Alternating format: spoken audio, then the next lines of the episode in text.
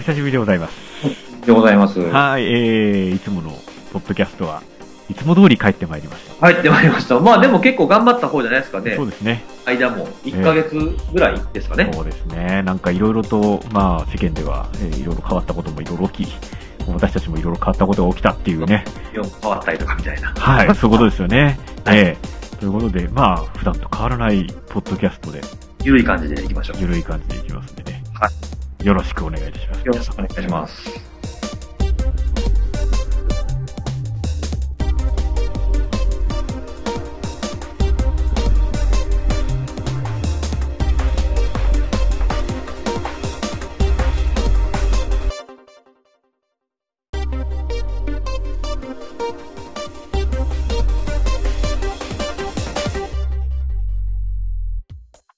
あのサーバーを借りたんですよ。おううんあのー今までですね、桜のレンタルサーバー、はいはい。何年だろう、もう、長いもんですよね。 8年くらい使ってんのかな、もう。そんなに。うん、あのースタンダードな、普通のやつで、えええーずーっと使ってて、なんか、あのープラガーとかインストールしたりしたこともあったんですけども、えー月いくらぐらいそれ月980円ぐらいかな。ああ、結構安い。もう安いんですよ。全然安いんですけど、あの、ワードプレスを入れるともうそれだけで遅いんですよ。ああ、ちょっとスペックが追いつかない感じなんですね。で、桜のレンタルサーバーって PHP が、あの、CGI として動いてるんですよね、確か。ああ、そもそもなんか PHP PHP を動かすですよね。ことに、あのーなんだろう、最適化されてないんですよ。ええええで、いろいろとこの、あのー遅かったりするっていうのはよく聞いてたんですけど、ええはいはい。最近もうあの、ワードプレスで更新をするともう、あのえ、えインターナルサーバーエラーが起きるとかそういうレベルだったんですよね。あそういうレベルなんですね。うんはいはい。でも結構そのワードプレスとか、あとはムーバブルタイプとかあるじゃないですか。ええあ僕も昔借りてたところで、うんムーバブルタイプを何も考えずにう動かしてたら、うんスパムコメントだけでもう処理が重すぎ るから、らコメントを禁止してくれっていうメール来たりとかしたこともありますけどね。あー。そうですね。特に、あの、あの、ワードプレスって基本的に動的生成なんですよね、コンテンツが。で、えっと、ムーバブルタイプは、えっと、は性的にはできるんだけども、その、一回更新するとガリガリ全部更新かけるから、そうですね。更新時重くなるんですよね。ええで、そうですあのーどっちも一応言ったんですけど、結局ワードプレスを使うようにして、で、もうずいぶん前からそのインターナルサーバーエラーは分かってはいたんですけど、うんあの、上位のレンタルサーバーに借りるのもちょっとうんめんどくせえなと思っていほうて、ほうほうほう。で、その、そうこうしてるうちに VPS が流行ってきたんで、ああ、これを機に。うん。で、ただ VPS って全部一からやんなきゃいけないじゃないですか。そうですね。全部自分で構築するっていうとこ当たろり前のからで話ですすけね。ど、で、言ってもほら、はいそんなに、あの、管理できない人なんで、あら、そうなんですかええ あれですよ。あの、あ昔あの、あバインリナックスとかが流行ってた頃は、ええ。インストールは得意でしたよ。ほうほうほう。うん、そっから先やったことないんですよね。あ、運用もしてないってしいたうことがない。感じなんですかね。ええもちろん、そういう記事はいっぱい編集はしていましたけれども。えええええで、え。それなんで、で、特にほら、セキュリティが怖いじゃないですか。うんうんいや、うん。 VPS って本当、前から思ってたんですけど、あれって使ってる人みんなちゃんとセキュリティ考えてやってんのかなっていう。ああ、どうでしょうね。結構その、なんだろう、その、脆弱性、その C、そういうああいうコンテンツを管理する、うんあの、なんていうかな、そのソフトウェアというか、はいはい。ワワードプレスにしてもムーバブルタイプにしてもいろいろありますけど、うんそれを自分が使ってるそのワードプレス自体の脆弱性とかは結構気にしてる人は多いと思うんですよ。はいはいはい。そうそうそうそう。だからログインすると、まあ、使ってる人しかちょっとわかんないかもしれないですけど、その自分が管理をして設定を変えたりとか、ページを変えたりするためにログインするじゃないですか。うんうんうんうん。ええ、そのログインした時にダッシュボードっていう、まあ、全体がこうざっくり管理するページってあると思うんですけど、うんそこにこう、自分のワードプレスが古いか新しいかって出るじゃないですか。はいはいはいはそい。こで結構意識は嫌でも身につくんで、うん。ああるんですけど、ね、危ないのが、あのーどっちかというとプラグインに脆弱性があるっていう。ああ、確かに。例えばその写真をアルバムみたいに生成するためのプログラムとか、カレンダーを、あのーよくブログにカレンダー貼り付けたりするじゃないですか。はいはいはいはい。更新したとかわかるようにね。うんうんうん、そうう。いうののプラグイン、後から追加した機能のところに脆弱性があるとかっていうのが多くて、ああ、確かにね。そうそう。もう、いくつか、うん、その辺の話もちょっと後で、あの、投げたいんですけど、だそもそもですね、あの、最初、あの、サーバーズマンアット VPS おうという DTI のサービスを使ったんですね。あの、で、使った理由は2つ。えー、1つは、あの、安い。はい。あの、勉強のためだったんで、月490円ぐらいなんですよ。で、あのーとにかく安い、えーというのと、もう一つが、はいホームページセットっていう、あの、インストールイメージがあったほうほうほうほんですね。で、これ何かっていうと、まあ、要するに、ランプ環境を一発で作れる、う。はいはい。あの、インストールイメージ、OS イメージがある。はいそ。れを選択して起動すると、あの、Apache、えーと、PHP、MySQL が全部入っていると。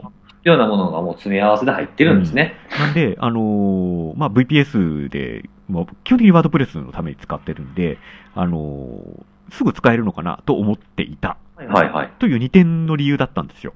うんうん。で、実際やりましたと。はい。で、やっていくうちにですね、分かったのが、そもそも、あのーそういう用意されてるホームページセットっていうのが、本当にバージョン全部最新かどうかがよく分かんなかった。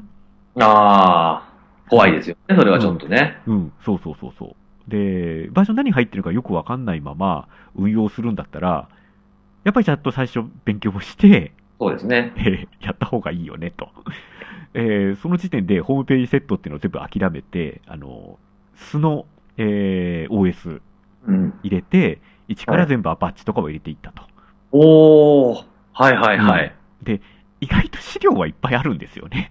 あの、ためのとかですよね。ね、あの、セットアップしてみたっていう資料がいっぱいあったりするんで、あのメモとか結構多いですよね。そうそうそうそう。なので、えっと、そんなにね、苦労はしなかったんですよ。あの、意外なことにちゃんと、あの、ワードプレスも動きましたと。うん。で、それなんで、その時点で一回公開する前に、辻さんに連絡したんですよね。あのー、ええ、いただきましたね、うんこう。こういうところにページ作ったんですけど、うんちょっと調べてください的そう な。そうそうそう。あの、はまあ、手よく、あの、ただで、えペネトレーションテストをやってもらおうというね。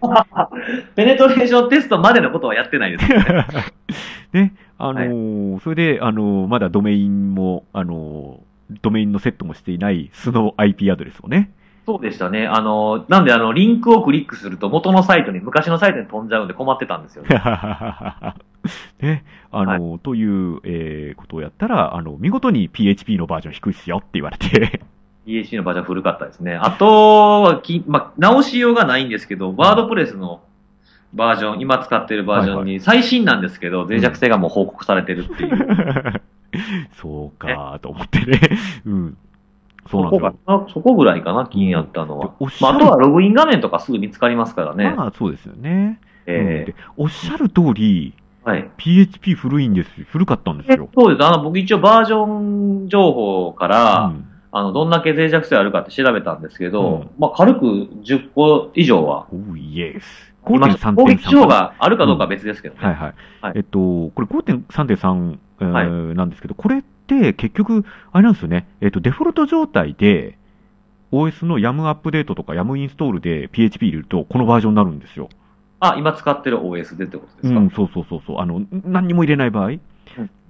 で、リポジトリを追加していくと、あの、最新のが入ったりとかできるんですけども、何にもしなかったらこうなっちゃうんですよねうん。で、いろいろ資料とか見てても、やっぱり、あの、そのまま5.3.3でいいやっていう人もえ多いんで、あの、そこで止まってる VPS のサーバー結構多いんじゃないかなっていうのがまず一個感想ですね。でしょうね。ううんん。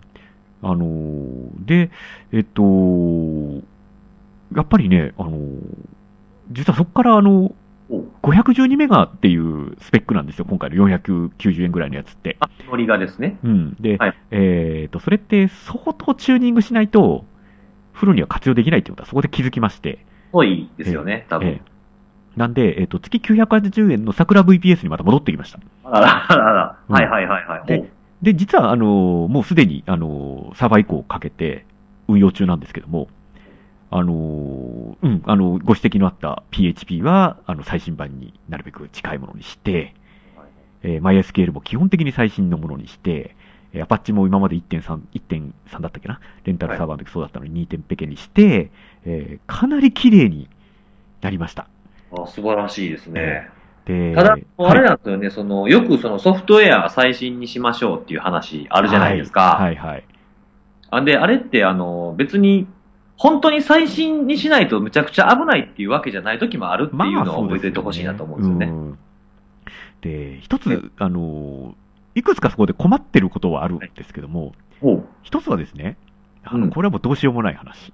えっとどう、しよう実もなは、いはい。あの、5年ほど前まで、はい。あの、CMS システムのは走りだった、はい。ズープスっていう CMS を入れてるんですよ。ほうほうほうほう。 XOOPS。ええズズープスですね。はい。ズープスはい、あのえ、かなり初期ですよね。2002年とかにもあったもんな、もう。ありましたね。ありました、ありました。うん多分。そうそう、まだ、ブログとか言われてない頃ですよ。ああ、そう、え、うんそうですっけ。ああ、ブログいが、や、あの、そういう意味では、トラックバックとかはい。の時代じゃないんですよ。ああ、そうですうねん。トラックバッ2002クシス年テだムとっ僕て、まだ東京にも出てきてないですね。トラックバックっていうのが後でプラグインで追加されたような え時え。代の CMS で、当時はもう画期的でした。ほうほうほううほう。ん。で、ただ、それにコンテンツがとらわれてるんですよ、今。ほう、当と時いうと。 3、4年ぐらい運用したんですけども、はいはい。その時のコンテンツがズープスの層に出せないんですよ、もああ、辛いですね。それ、じゃあ、きあの、移し替えようとすると、コピペとかしないといけないそうなんですよね。う。うん。なんで、あの、だましだまし、ズープスをはメンい。テナンスモードとして動かしてるんですけども、ほうほうん、今回そういう意味で、あの、かなり PHP も MySQL もバージョンアップ、かなり飛んだん で、大変でしたね。う。ああ、うんそうでしょううね。ん。あのーはいずーっとほっといてたバージョンはうん、あの、MySQL の5.5に対応してなかったんで、はいはい。急いでバージョンアップをかけて、ええええあ。の、ちまちまとパッチを当ててはい、 やっと動くようになったっていう。ああ、まあ、バージョン、でも、あとはバージョンを上げると動かないとかっていうのもあったりとか、このプラグインが対応してないとかっていうのもいろいろ出てきたりするんでそう、なんですよであの、そういう意味では、そこは気をつけないといけないですよね。相当素のシステムにしてるんでうん、あの、ズープスが動けば、まず大丈夫っていうサイト構成にはなってる、したんですね、むしろ。はいプはい。ラグインを使わないようにしてっていう。えうん。あのそのあたりが今後怖いなって、いつかこのコンテンツは捨てることになるんだろうなっていう。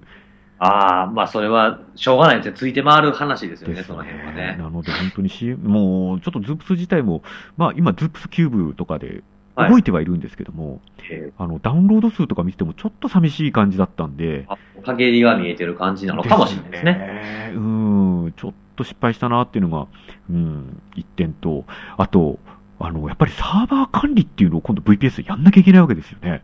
そうですね。うん。で、あの、どこまで自分でできるのかっていうのを、あの、ちょっと今手探りでやってるところなんですよね。はいはいはい。うん。で、えはい最初、FTP すら入れるのやめようかと思ったんですよ。 FTP ですうか、ん、ん、なんもうもう一回お願いしまあす。、 FTP。あの、FTP を、はいあの、SCP、SFTP でやる方法がよくわかんなくて、FTP サーバーを立ち上げたら普通に、あのね、あの、一時期言われてたような、ガンプラーですかそうそうそう、そんな感じ、そんな感じ。 はいはないん。か、あの、そこあ、であも、たえりが、 S、でも SSH 入れてればいいんじゃないですか、ね、そうなんです。それに後で気がついて、あの、FTPD をええ入れたんですね。VSFTPD かなうん D 席は FTP ですね。ですね。あ確かの、すげえ便利っていう。はいでそうですね。ベリ、ベリ、あの、VSFTP は最初、レッドハットとかでデフォルトで入ってくるはいはい FTP ではい。すね、今ね。そうですよね。で、もう一つが、あの、ウェブ民。また危ないものに手を出そうと。やっぱりそうですよね。そうですよね。まあ、ちゃんと運用すれば別に危ないとは思わないですけど、うんあの、できることが多すぎるんですよ、ね。そうなんですよ。はい。うん。なんか、あの、一時期、ちょっとそういうのを、あのーちょっとだけ、あの、やってみたいなと思ったんですよ。そういう、いわゆるグイでやるようなコントロールの。みんなと、ブラウザーでね、あの、ログインすれば、うん。このサービスを起動するとか、いろんなことがもう、ブラウザーからできちゃいますもんね。そうなんですよ。で、まあそうですけどね。なんか、あの、インストールしようみたいなガイドをしてるページもあったんで、一瞬入れたんですよ。はいはい。うん。でも、見た瞬間に、やべえと思いましたね。できることが多すぎてってことうですよんね。、うん。で、消しましたと。はいはい。うん。で、なんだっけな、あのー結局、その、一個だけ、その管理系ツールを入れましてほ、で、はそれがですね、なんだっけ、名前が。えー名前が覚えてないですけど、その、ログをざっと洗ってくれて、洗っあ、ログウォッチだ。うん。うん。ログウォッチっていうのを入れて、その、1日1回、その、サーバーの状況を見てくれると。で、これ、アットマーク IT に記事がありました。えーあらあら。で、ログウォッチを入れるとはい、その、例えば何回、あの、スイッチユーザーが行われて、何回成功した、何回失敗しただとか、あーあの、一般ユーザーが、その、全権を持ってる管理者ユーザーに、ですです。をするとか、まあ、まあ、あとは、まあ、一般ユーザー同士で使う場合もありますけどね、うん違うユーザーに変わるってことですよね。ですです。で、まあ、あの、やってれば当然何回か自分がやったのが残るんですけど、そうじゃないのをチェックするだとかうん、あと、まあ、あの、HTTP サーバーの、えーエラーログえ404が何件あってとかっていうのをサマリーで出してくれるツール。え。ほうほうほううん。あ、これ1個ありゃいいなっていうふうに思いましたね。そうですね。あの、管理系のものっていうのは、まあ、これ僕の考え、はい、はい。まあ、あって、その、なんかセオリーとか、その、なんていうか、アカデミックな話ではないんですけど、あの、できる限り、その、GUI とか、WebMin っていうさっき言った、その、ブラウザーでサーバーを全部管理できちゃうみたいな、はいはい。やつとかっていうのは、本当にそれしか使えない人しか使わない方がいいと思うんですよ。ああ、なるほどね。誰かに、その、例えば、まあ、個人でやるんじゃなくて何人かでやるとか、はいはいはいはい。そのまあ、やっぱスキルの違いとかもあったりすると思うんで、うんうんうん、その、裾野を、裾野を広げるために、あの、な、この人、この人たちでもできるみたいな運用をする場合には使えばいいと思うんですね。はいはいはいはいはい。その代わりそれも破られた場合にやられてしまうことっていうのは多くなっちゃいますけどね。うんでも、あの、いろいろ経験があったりするんだったら、もう SSH 一本でいいと思うんですよ。ああ、そう、結局そこなんですよね。そなんう。その、やっぱり、守るべきポイントっていうのは減らせば減らすほどいいはずなんで、うんうんうんうん。はい。で、その自分のスキルに応じて、あの、どれにするかっていうのを選ぶうんってした方がいいと思いますね。なるほどでね、。もし S、で、結局 SSH は今使われてるんですあか、 SSH は、そうですね。あの、デフォルトで、それでやってますんで。あね。うんあ、最初から入ってるんですね、そうです SSH ね。は。あの、なんで、えっと、もう入れてるサービス的なものは、サービスとかプログラムはもう SSH でつないで、えっと、Apache、PHP、MySQL、あと、Perl Ruby、はいあとそのログウォッチと、あとはいロはいグローテーションぐらいおーええですね。えええうんえ。そうか。じゃああれですね、これからその、管理していく上で、こういう、とりあえずこういうふうにした方がいいんじゃないかっていうことなんですけど、うん。あの、僕 SSH のハニーポットを運用したことがあるんですけどう、ん。あのーあ、もしもし聞こえますあ大丈夫です、大丈夫です。あ、大丈夫ですかあのー、22番ポートでオープンしてるじゃないですか。ああー、はいはいはいはいはいはい。で、SSH って、あの、すごい狙われやすいんですそようでね。すよね。うん。ログインさあ、のはいそ。の辺は、割としっかりいろいろあって、ええあのーまず一番最初に借りたサーバーズマン VPS は、もう頭っから22番じゃないんですよ。ほう。うん、で、全然、あのーなんだろう、ランダムじゃないですけど、なんか全然違う番号になってるから、うん SSH はここから繋いでねっていう素晴らしいですね、そ設定れ。になってるんですね。で、えー桜の場合は、はい。あのー桜の社長が、もはうい VPS を借りた時に一番最初にやることっていうエントリーを作ってるんですよ。ほう。で、あの、一通り、これだけはやっておいてくださいっていうのを、の中の一番頭に、その、えなんだろう、管理ユーザーじゃなくて、ちゃんとしたユールート以外のユーザーを作って、ポート番号を変えて、あの、公開鍵を作って、えーパスワード認証じゃなくて、鍵認証にして、ルートのログインをなくして、みたいなの全部書いてるんですよ。 おーすごいですね。桜は、桜はそこら辺すごいですよね。すごいですね。うん。で、あのポート番号をそのままデフォルトでやってると、まあ、攻撃ってまあ毎日の、毎日のようにログインしようとするようなのはいはいはがい変なところが飛んでくるんですよ。うんうんうんうんうんうん。まあ、ポート番号を、例えばその22番っていうのは最初何もしなかった22番になっちゃうんですけど、まあ、それを増やして2222番とかにした途端に一気に来なくなるんなるで、ほど、なるほど。えそうーですね。あのーうん、桜も、そうですね、VPS サービスはなんかその辺あたりをきっちり説明をしてますね。だ問題は桜 VPS って結構使ってる人多いじゃないですか。えで、社長が書いてるポート番号は10022なんですけど、あの、むしろそこを狙われるんじゃないかっていう気は、ちょっとしました。あ、それあるでしょうね。マニュアルに書いてある通りにやる人とかいるんで、そうそうそうそう。うん、うん。人がそういうのを真似する、そのままやっちゃうっていう人が多いねっそていうのがありまうすよ。ねそ。うなんですよまあね。さっき言ってたその一般ユーザーを作ってっていうふうなのあったじゃないですか。うんうんうんあの、その一般ユーザーを作るっていうのはどういう意味で作るんですあ、かもう、それは単純にルートでログインするんじゃなくて、ちゃんと別ユーザーでログインしましょうねっていう。ルートユーザーのログインをじゃあ禁止しましょうっていうですです設定も教えてくれてるんです。ですです。ああ、じゃあ一回一旦一般ユーザーを踏んで、うん。ログインをしてから SU コマンドで、そうですね SU ユーザーコマンドで、やってねえっていうー、。ルートになると。うん。まあ、もしくはあと、スルー、SUDO ですよそうね。ですね。うん。なんか、あの、桜の、その、なんだろう、桜、桜 VPS 設定とかでで検索すると、かなり上位に社長のエントリーが入ってくるんで、後から僕も見てみます。うん、なんか、あの、ちゃんと、1セット、その IP テーブルズまで書いて1セットなんですよね。ああ、そうなんですね。うん、で、IP テーブルズで、あの、もうポート番号、ポート全部、あの、必要ないのも閉じてしまって、そはいこから、あの、アパッチなり、PHP なりインストールしてくれっていう、そんな流れですね。えー結構、なんか、ちょっと見ないうちに、け進化してるんですね、ちゃんとみんな。そういうこと意識そうですねして、ページまで作ってくれてるってのはすごいですそうでねす。ね特にやっぱ桜は、その辺すごい力を入れてる感じがしますね。あの、なんでやっぱりユーザーが、あの、多いんだろうなっていう気は実はしてます。ほうほうほううんまあでもよくよく考えてみれば、それはあれなんでしょうね。その、サービス、そういうサービスを提供している自分たちを守ることでもあるんでしょうそうね。だと思いますね。うんそのその設定が甘いユーザーがいて、そこからまた広げられたら困るっていうのもありますからうね、ん侵入されですねて。そうなんですねそれを対応しないといけないから、結局前もってそういうマニュアルを作っておくのが一番賢いんでしょうね。うんだと思いますね。あのーもうほら、レンタルサーバーを借りる人ってもうほとんどいないじゃないですか。うんあの、本当にエンジニアで自分のサーバーでいろいろテストしたいっていう人は、まあ、こんなの言われなくてもわかるわ、みたいなことになるかもしれないですけどうん、あの、今、今ちょっとなんでしょうね、取り残されてるのは、それが私なんですけども、はい昔、ちょっとブログシステムを触りましたと。ええで、いわゆるレンタルブログではなくてはい、自前ドメインでは CMS を作ってる人って、そんな多くないと思うんですよ。おうムーバブルタイプとかやってた人ですね。はいはいはい。で、その人たちが、ちょっとこう、パフォーマンスを上げようとするとうん、レンタルサーバーではダメなんですよね。何もできない。はい。それこそ桜のレンタルサーバーって圧縮オプションぐらいもつけられないんですよ、確か。あ、そうなんですか。うんほうほうで、まあ、ほとんどそんな PHP の細かいオプションとかつけらんないえのは当たり前なんですけど、かといって、VPS で全部一からやるっていうまでスキルがないっていう人って、あ結構今、行く場所がないんですよね。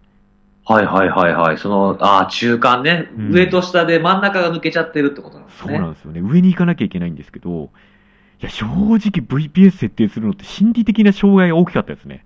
ああ、や、やるまでが大変。やるまでがねで感じですうよね。ん。あの、今回そういう意味で、一回その DTI さんの VPS を設定するのには、3週間ぐらいかかってるんですよ。あら、あの長いですね。 あの、何もしなかった2週間はありますけども、あ、はいはい。実質ね。実質。ね。で、勉強しながらやってはい、ワードプレスが動いた瞬間、おやったーと思いましたけどはい、本当にこれでいいのかなっていうのが、すごい大きかったんですよねな。んですね。うん、でも、あのーそこで一回練習をしておくと、うんあの桜 V 桜の VPS 借りたときにはあの4時間くらい出てきたんですよ。ああ、もう着実に慣れて対応してきてるじゃ ないでですかす。ね。なんで、最初は、そのワードプレスをやりたいただけの人は、このセットをインストールすればセキュアだし、早くていいよみたいなものを用意してくれればいいのと思ったんですけど、ええ。あのやってみたら簡単っていう、ああ。よくあるパターンじゃないですかはははまあ結局自分でやった方が、そんなに手間でもないよねって手こ間とでですもよないね。し、なんでそんなのやんないのっていうふうなことしか、あの経験者は言えないんですけど、ああ、はいはい。やってない人はやっぱりそうですね。障壁高いですようね。んねえそりゃね、こんなの公開してセキュリティ的にどう思ってんのあなたって言われたらこう怖いかなっていうのがね。 そんな、ああ、そうですね。うんそうそう僕はもう逆にあれですよ。もうめんどくさいから、それするのが。はいはいはいはい。なんで僕はもうレンタルサーバーで十分っていう。ああ、なるほどね。そんなになんか重いから困るとか、そんなしょっちゅう更新もあんま自分のブログとかうはん。してないんで、まあいいかなっていう。うん、なるほどね。コメントもスパム余計をしたりとかもしてるしそんな負荷もかかってないと思うんで、まあ、まあワードプレスだったらね、あの、アキスメットでしたっけあの、プラグイン入れて、あの、まあ、コメント欄閉じてもいいですし、うん。うん一応僕はオープンにしてるんですけど、あの、一あのそういうプラグインも入れてやってねますね。うん。なんで、本当にここ、1、2週間、あの、その、VPS を勉強することで、いろいろなんか見えましたね。あの、何を気にしなきゃいけないだとかえ。うん、なんかもう、本当、まああれその自分が使ってる、まあ、さっき言ったアパッチとか、はいはい。 PHP とかの脆弱性とかの情報に関して、こう、やっぱりウォッチしていこうみたいな感じなんですかいやーそれはほら、あのー、ツイッター見てるとえ、あのー、なんか、NTT データセンター研究所とかが、こう、そういじゃろいろね出してくるじゃないですか。ああ、はいはいはうい。ん。なんか細かいネタを入れてきますね、最近ね。 最近、そうですね、うんあの、うちの会社でやってる、僕がやってるやつです ね。ですよね。ね、あの、権限を持ってるユーザー、名乗りますがって書いてあった瞬間に、ああ、やってんなーと思いましたね。 名乗ります、名乗、そうですね、名乗りますユーザーを外から作成するってやつでしたね。確かねですよね。あの、あれは、あれはいけます。ああいう小ネタをね、散りばめるの最高です。いいのか、ああいう感じが。うんええでも、あれですね、その、やっぱあの、まあ、その脆弱性検証レポートっていう、そのはいはいまあ、あれは僕とか、まあ、中の、うちの会社のメンバーで、うん。あの、このアプリケーションとかよく使ってる人が多いんじゃないかなとかっていうのを考えてて、うんで影響が大きそうなものとかを検証したりとかはしいてはる。いはいはい。なので、あれがでも全てじゃないんで、うんまあ、でも、皆さんにできるだけ役に立つなっていうようなものを選んでやってるんですけど、はいはいもし、あの、個人で調べたいなとかって宮田さんが思った時だと、うんまずね、あの、セキュリティフォーカスのサイトで調べてみるっていうあーのはいはいはいはいはいはい。あのーちょっと URL を送りますけれども、はいはいはいはい。おーはいはい。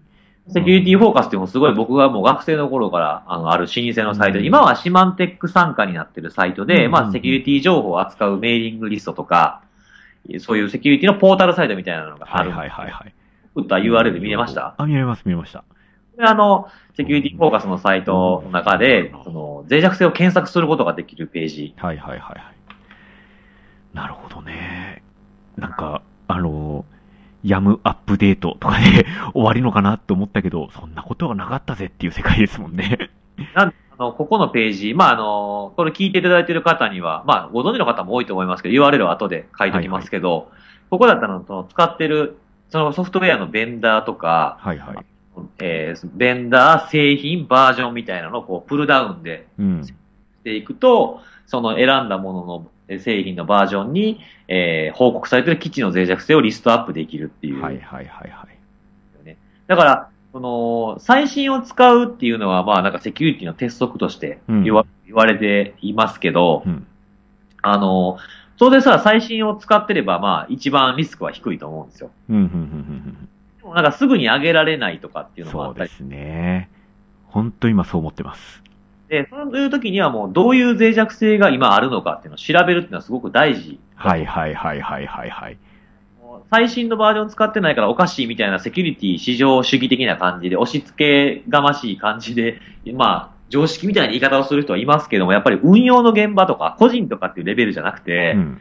運用の現場になったらやっぱいろんな理由でバージョンが上げられないとかあるんですよね。はいはいはいはい。ソフトウェアとの兼ね合いがとか、あバージョン上げるとテストしないといけなくて、そのテストをするための人件費がとかっていろいろあるわけじゃないですか。ーはいはいはいはい。まあ、やっぱりそのバージョンを何も考えずに上げられればいいけれども、そうじゃない場合も多いんまあで、ねうん。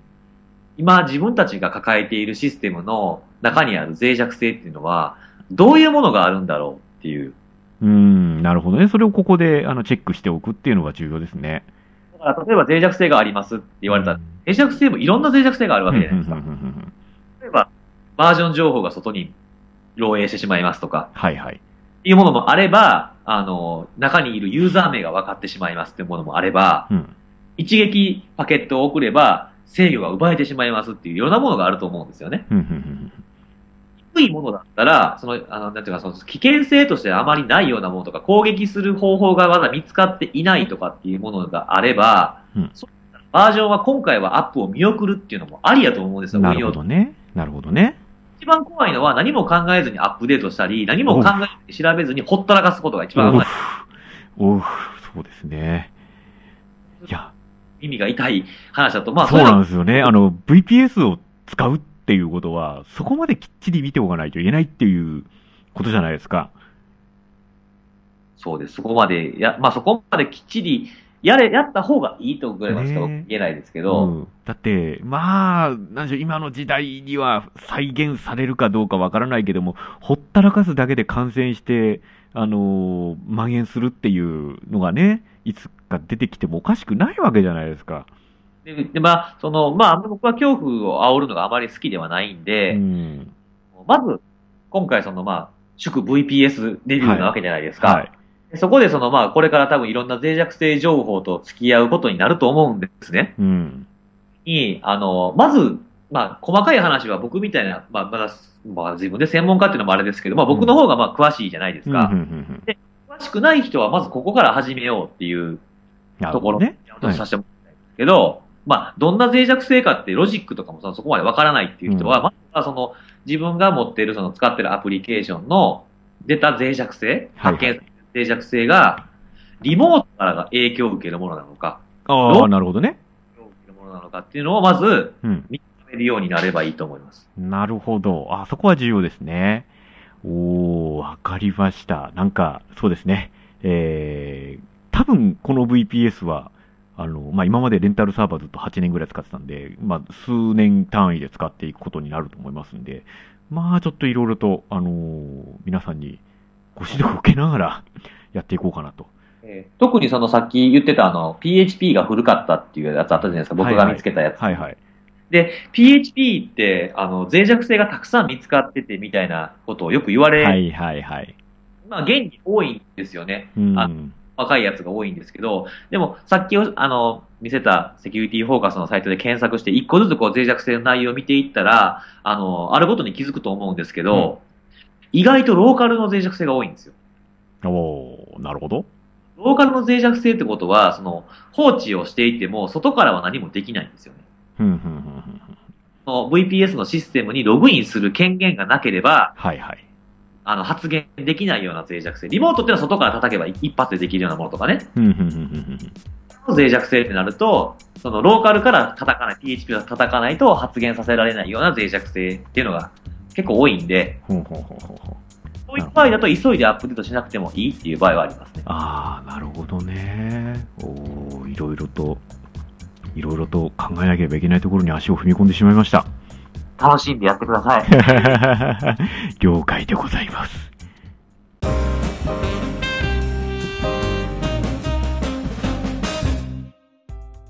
えー、あれですよ。まあ、こ後半と言いますか、 えー話題をちょっと変えていこうかなと思うんですけれども、あの、最近、あの、パキスタンとか、うんルーマニアとか、イスラエルとかで、すごい改ざんが多いんですよ。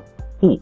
ええまあ、あのまあ、あまり詳しくは話さないですけど、うんまあ、アノニマスっていうのがいるらしくてですね。あいや あなんとアなノく。ニマスの話はここでは詳しくするつもりは毛頭ないんですけれども、うんうんまあいろんな国で最近、あの、いろん、改ざんが、あの、本当数百サイト改ざんされましたとかっていうふうなニュースが多かったんですね。はいはいはい。はい。で、まああの、当然海外のニュースとかも、あの、は僕の拙い英語力ですけども、ちょこちょこ見るようにはしてるんですよ。うんそれでちょっと気づいたことがあってですね、ほいほい。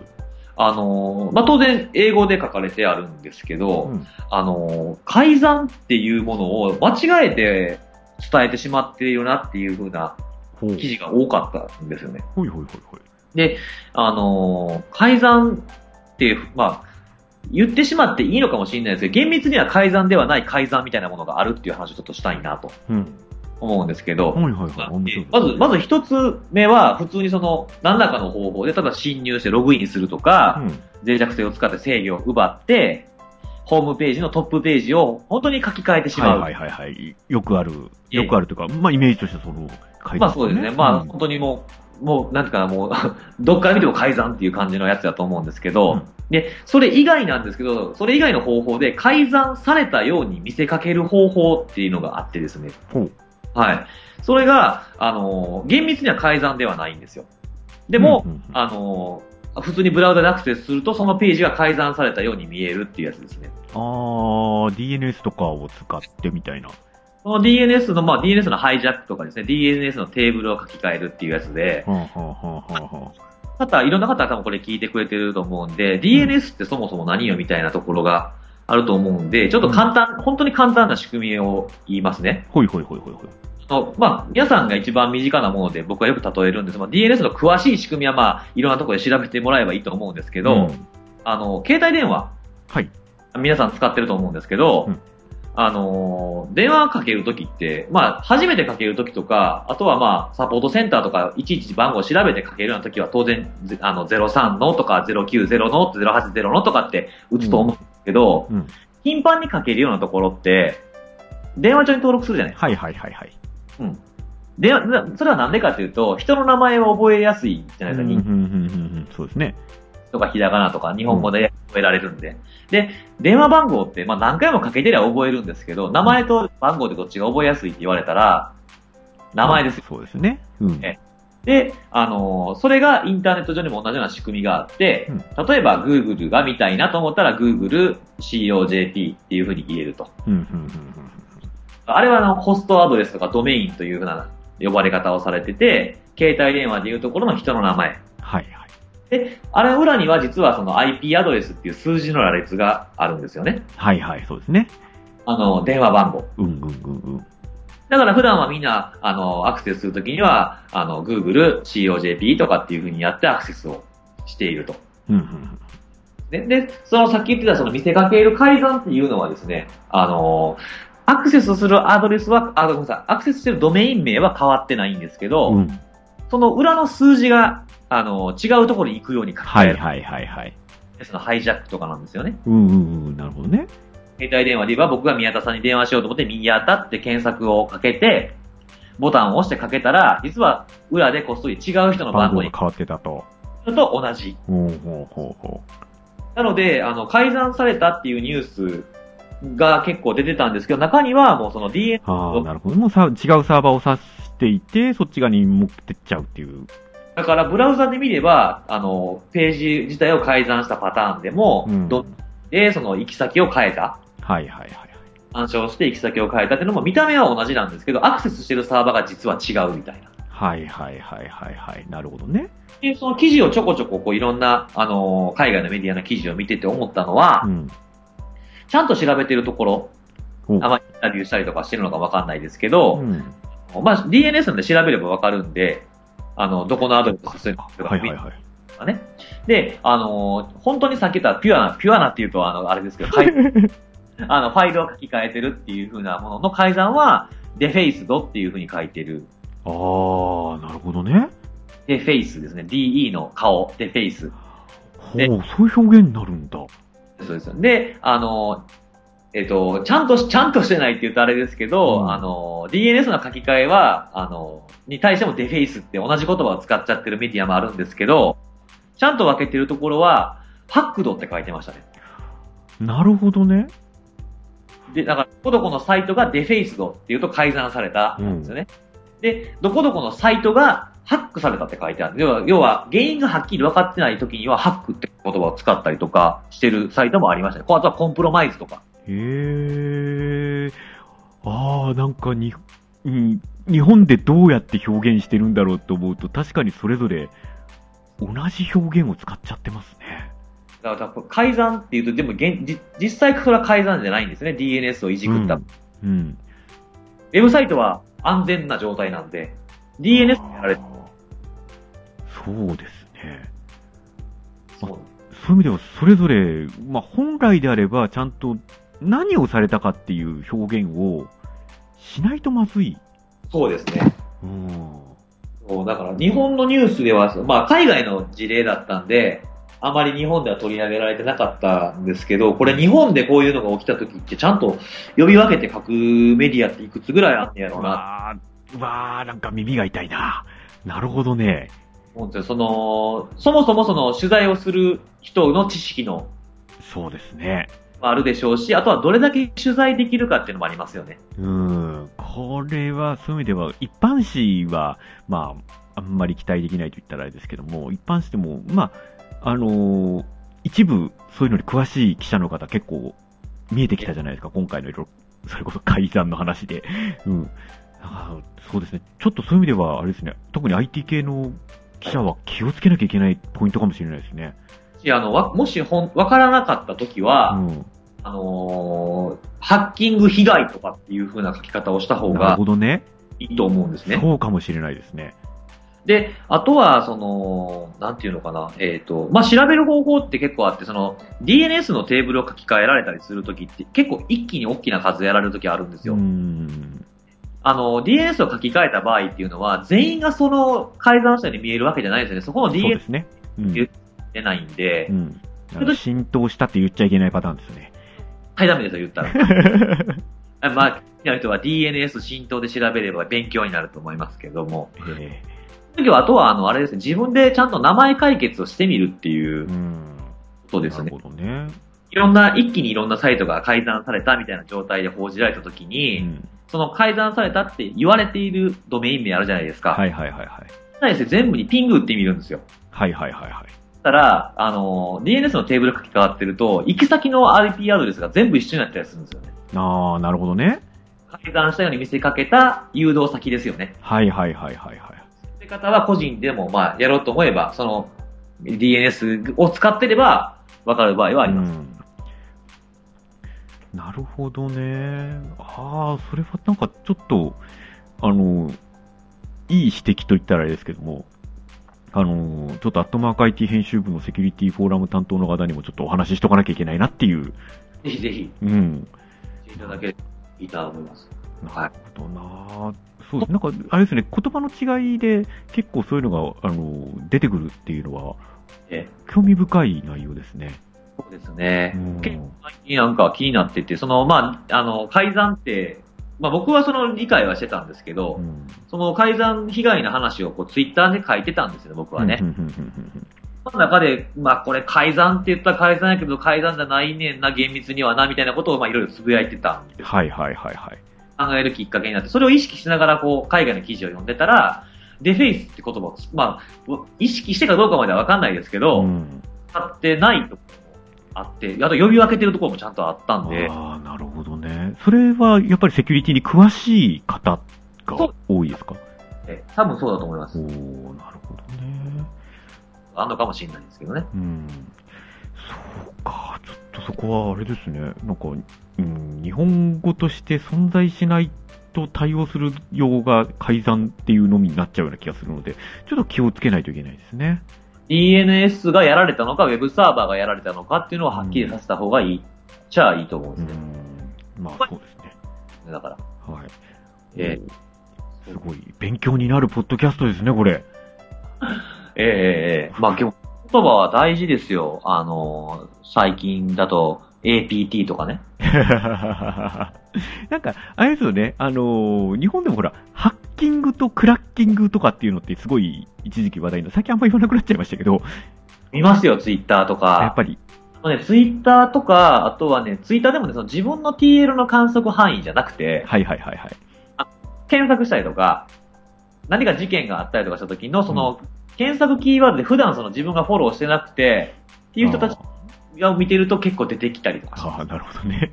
あの、ヤフー知恵袋とか、ああ、ああ、案外自分の観測範囲の外って、そうですよね。なくなったなと思ったものがまだあるってよく、あるある。うん。どうしたらどう、呼び分けた方がいいと思いますいや、私はもう、あのーもう文脈でわかるからいいじゃんっていう話ですね。ああ、そうそう、僕もそう、そっち派、ああのー、そんなことにいちいち目くじら立てんでもいいし、うんあ最近嫌やなって思う言葉は、善玉ハッカーっていう言葉がすごく嫌なんですけど、ああ、 おう使ってましたっけいやー、使ってないような気がしますね。あのー、なんていうんですかね、その、ハックっていう、すごい日本にはもともとなかった言葉じゃないですか。はいはいはいはい。あの英語だっていうわけではなくて、その概念的にあんまりなかった言葉うんじゃない。。うん。そういう言葉に、善とか悪とかを持ち込むこと自体がおかしいあーじゃん。なるほどね。 なるほどね。うん。まあそうですね。まあ、あの、まあ、ハッキング、クラッキングに関しては、まあ、その言葉の定義自体の話なんで、まあ、どっちでもいいかなって話なんですけど、ね、あれですよね。本当さっきのやつだと、その定義とかじゃなくて、ちゃんとその意味ですね。意味が変わってきちゃうんで、結構変わっ、あの、大きな話だなと思って、こう、そう、もしかしたらこれ聞いてる方で、なハッとクラックと一緒じゃねえかみたいなふうに思ったりするかもしれないけど、私は違う印象を持ちましたんで、興味深いなと。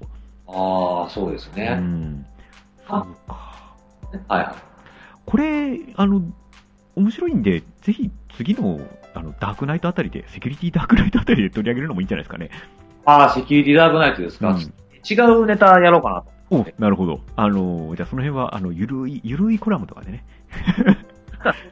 そうなんですよ。たまにあるんですよね。あの、ダークナイトに書くほどじゃないけど、あれですよね、ダークナイト割とこう、キャラを作ってしまってるんで、えーちあょっとの、キャラです硬ね。い感じじゃないですか。なんで、ゆるいの出しづらいですよね。辛い。なんか、あのでも本当に記事しか、うんまあ、今ほら、ツイッター結構あるからあれですけど、うんあの、本当に記事しか、記事を通じて僕のことを知ってる方って、未だにやっぱり、イメージと違うって言われて、そうですよね。ちょっと、 ちょっと、そこはあれですね、あの、向こうの編集、アットマカイティ編集と、えー、相談しつつ、新規軸をね、ええーやっていかないといけーなやい。っていかないといけないというところですね。まあ今でもあれなんですよ、あのーこっそり、え新プロジェクト を、え それ、あの、すいません、あの、聞いてる方申し訳ありませんけども、この前ちょっと見せていただいたやつですかそうです。あ、そうですか。あの、あの、これ聞いてらっしゃる方々、皆さん、あの、お楽しみにどうぞ。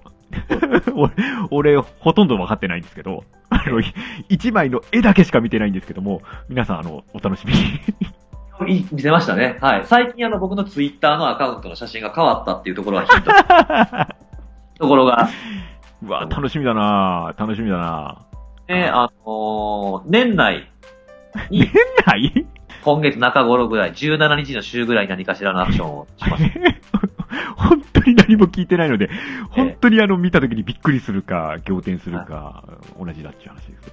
ですよそうですね。えいえやぜひぜひ。そ れままあ、で最初はそんなびっくりしないと思います。途中から、あれ、こんなはずじゃなかったのにみたいなトーンに変わっていくパターン おうええ、おう。気はしていますんそうでで。すね。あのーはいもしかしたら、えーそっちの方が先にポッドキャストよりも出てるかもしれませんけれども。 ええもう前後しちゃうかもしれないですけどでねす。ね。はい。うわーまあ、あれですね、今後ともこの二人のはい新プロジェクトにね、そうですね。注目していただいて。うんあんまり考えてないですけど、 今、今の段階で。はい。まあ、一応このポッドキャストはこんな感じはでゆ、ゆるく続けていく。そうですね。ええまあ、相変わらず、あの、こんな話してほしいなっていうのがあれば、言っていただけれあば。本当あれですよ、あのーはいあのーそう、えっ、と、その話、全くしませんでしたけど、えええっ、と、私、あのー、11月から、はい。えーフリーになって、はいはい。今、あの、アバウトページですね。こいつ誰のページをはい。結構充実させようと思ってます。ほうほうほあうほの、ちゃんとこれ、あの、軌道に乗せて、はあいの、セキュリティポッドキャストをやる、やっているっていうのをええ書かないと、うんあの、ちょっと箔がつかないのでね。う。ああ、そうですねうん。せっかくやっていますからね。ねそれでも、あの、いや、これ聞いてる方はですね、あの、はいああれですね、日本初のセキュリティポッドキャストっていうふうにそうですよ。日本初ですよ。行って、はい。えっ、と、いや、まあ、孤独者数は、うーん、そんなに多くないんですけども、ええこんだけいるんですよね、って言ったら、はあの、ちょっと、脅せるじゃないですか。い。そうですね。うん。脅せるって言い方、表現良くないな。えーちょっと、あれなんか、あれやる、やるときはやる人なんだな、みたいなね。ああ、いいですね。そういう、一つのね、カードとしてね、カー使ドってといして。くね。はいうん。やらなきゃいけないんで、あの、そのためにもちょっとこれ盛り上げていきますんそうでですね。皆さんでね、育てていく、育てていってもらうみたいな感じで。す。ね。あのーう聞いたセキュリティポッドキャストみたいなね。 ああ、もうその辺で言ってほしいですね。いや、やめてください。ツイッターとかで書かないでください、こんな。えねうん書かないでくださいよ、皆さん。分かってますよねは。い。 はい。やるなよ、やるなよ。書くなよやるっていうね。。 はい、というね。はいさあ、皆さん、どっちをやるのか、楽しみでございます。はいで、えー、シャープ、ハッシュの、えーはい辻リークスはい。とか書くなよっていう書く話なよ、です、絶ね。対書くなよ、そんなの。 ね、ということで、えーはい次回もそうですね。お楽しみに。お楽しみ。できるだけ早くやりましょう。はい、それでは。は